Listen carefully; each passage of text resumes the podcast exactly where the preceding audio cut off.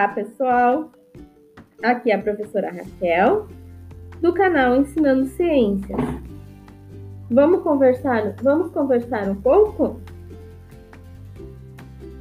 Uma das formas de aprendermos algo é termos curiosidade sobre aquilo que desejamos aprender.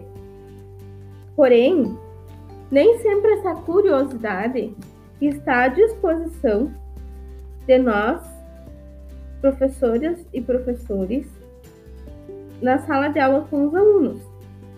Em outras palavras, nem sempre os alunos e alunas estão com essa curiosidade presente para que nós consigamos então efetivar aquilo que é a nossa função em sala de aula, o processo de ensino-aprendizagem.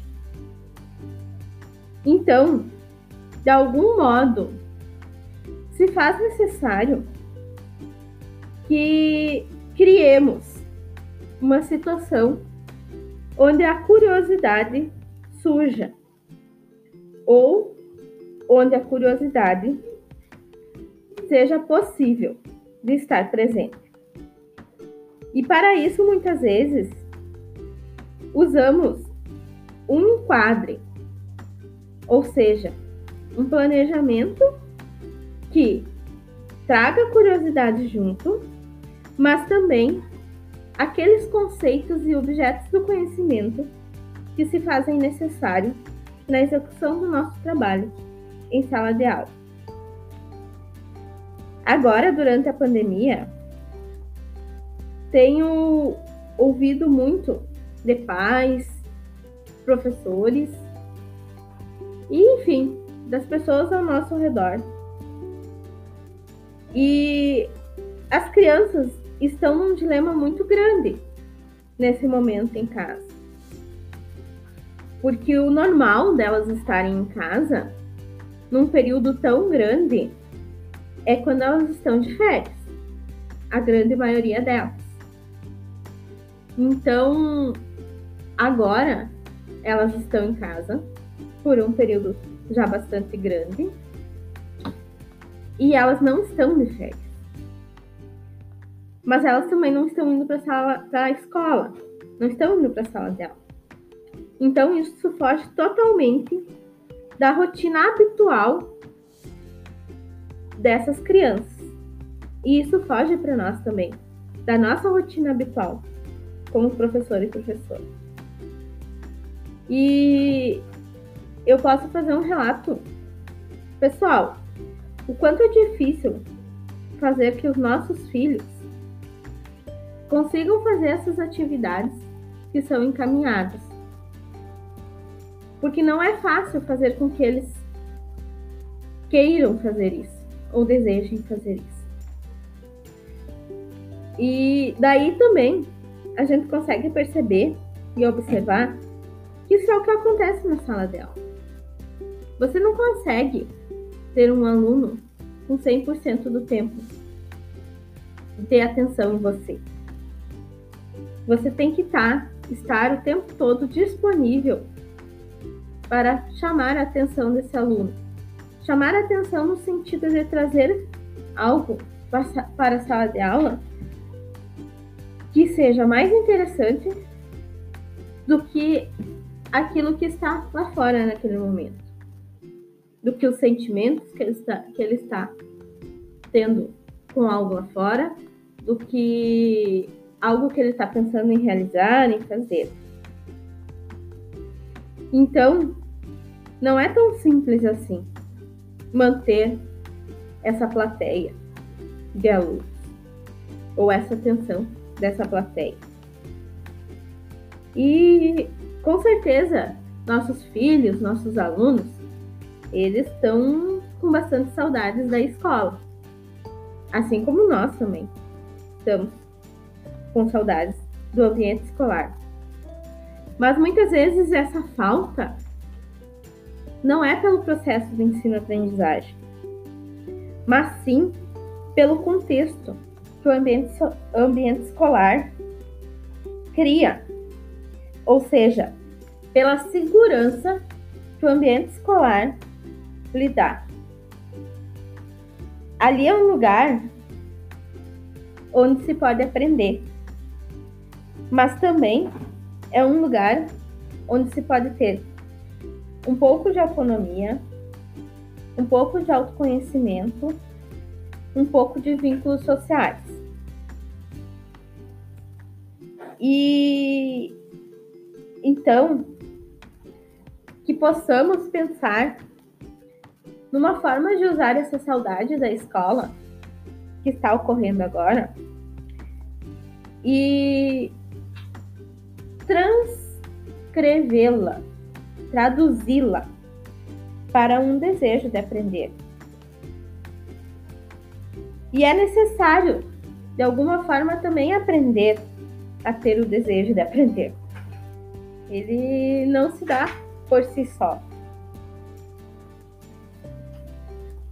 E uma das coisas que pode despertar o desejo de aprender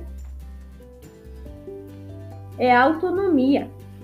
Ou seja, você conseguir aprender de uma forma autônoma, mas no coletivo. Então, isso só acontece quando você tem um autoconhecimento. Ou seja, como quando como aluno você sabe quais são as suas capacidades e o quanto você pode contribuir, contribuir para algo que está ali posto na sala de aula. Entre alunos e alunas, professores e professoras, é imprescindível a existência da empatia e da compaixão. Nos colocarmos muitas vezes no lugar dos nossos alunos e alunas, na realidade que se faz presente aos seus olhos. E, de alguma forma, tentar compreender o que acontece pode criar vínculos extremamente interessantes. Lembro sempre que tratar as pessoas, e isso acho que vale para todas as pessoas, mas como aqui especificadamente eu estou falando do ambiente escolar, então tratar as pessoas que estão ali naquele ambiente com amor, amorosidade também nos auxilia a manter os vínculos. E de alguma forma nos auxilia na continuidade daquilo que nós propomos em sala de aula. Uma coisa podemos ter certeza. Com certeza, agora fiquei redundante no que eu falei. Uh, uma coisa nós podemos ter certeza: que os nossos alunos e alunas, com certeza, necessitam muito mais de nós do que nós deles necessitam do nosso olhar, da nossa observação, da nossa palavra de incentivo, do nosso gesto de carinho. E isso faz diferença na vida deles. Outra coisa que gostaria de conversar é sobre o trabalho coletivo e o quanto é difícil fazer que isso aconteça em sala de aula. Trabalhar em equipe ou fazer um trabalho conjunto em sala de aula, muitas vezes é cada um fazer uma parte, juntar tudo e sempre vai ter um que provavelmente não vai fazer nada e entregar ou apresentar. Nós, na maioria das vezes, não conseguimos ensinar nossos alunos a trabalhar em equipe. E quando eles saem da escola e vão para o mundo aí fora, o trabalho de equipe é muito marcado durante a sua vida profissional. Então, talvez também tenhamos que rever uma forma de fazer com que o trabalho em equipe não seja juntar as peças e formar o quebra-cabeça, que muitas vezes fica totalmente disforme. Acho que é imprescindível lembrarmos que nossos alunos e alunas não estão na escola para competir quem é o melhor, quem é o mais inteligente. Mas eles devem estar na escola também para colaborar uns com os outros. Porque quando um consegue fazer um processo de aprendizagem e o outro não consegue da mesma forma, eles podem se autoajudar. Eles podem contribuir um com a aprendizagem do outro. E dessa forma, nós conseguimos então ter um trabalho colaborativo. E esse trabalho colaborativo é muito melhor quando ele for solidário, quando ele for entre os pares. Não é tão simples fazer isso. E nem sempre nossos alunos e alunas vão estar à disposição também para fazer esse trabalho colaborativo e solidário. Mas eu, por várias vezes, em sala de aula, fiz, tentei fazer esse tipo de prática ou esse tipo de atitude. E daqui a pouco você pode perguntar para um aluno seu: você não quer, não gostaria de ajudar seu colega? Talvez na primeira vez a resposta seja não, talvez na segunda vez também. Mas lá pela terceira vez, talvez ele comece a gostar de ajudar o colega. E isso sai da sala de aula e vai para a vida dele. Outro fato importante é pararmos de tentar comparar alunos diferentes entre eles.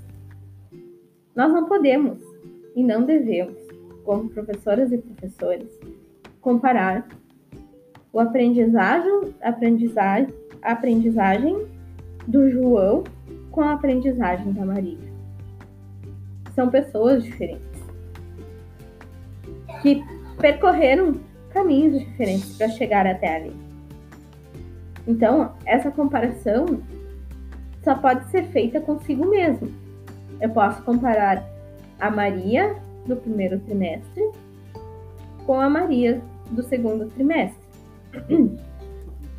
Eu posso comparar a Maria do sexto ano com a Maria que foi para o sétimo ano.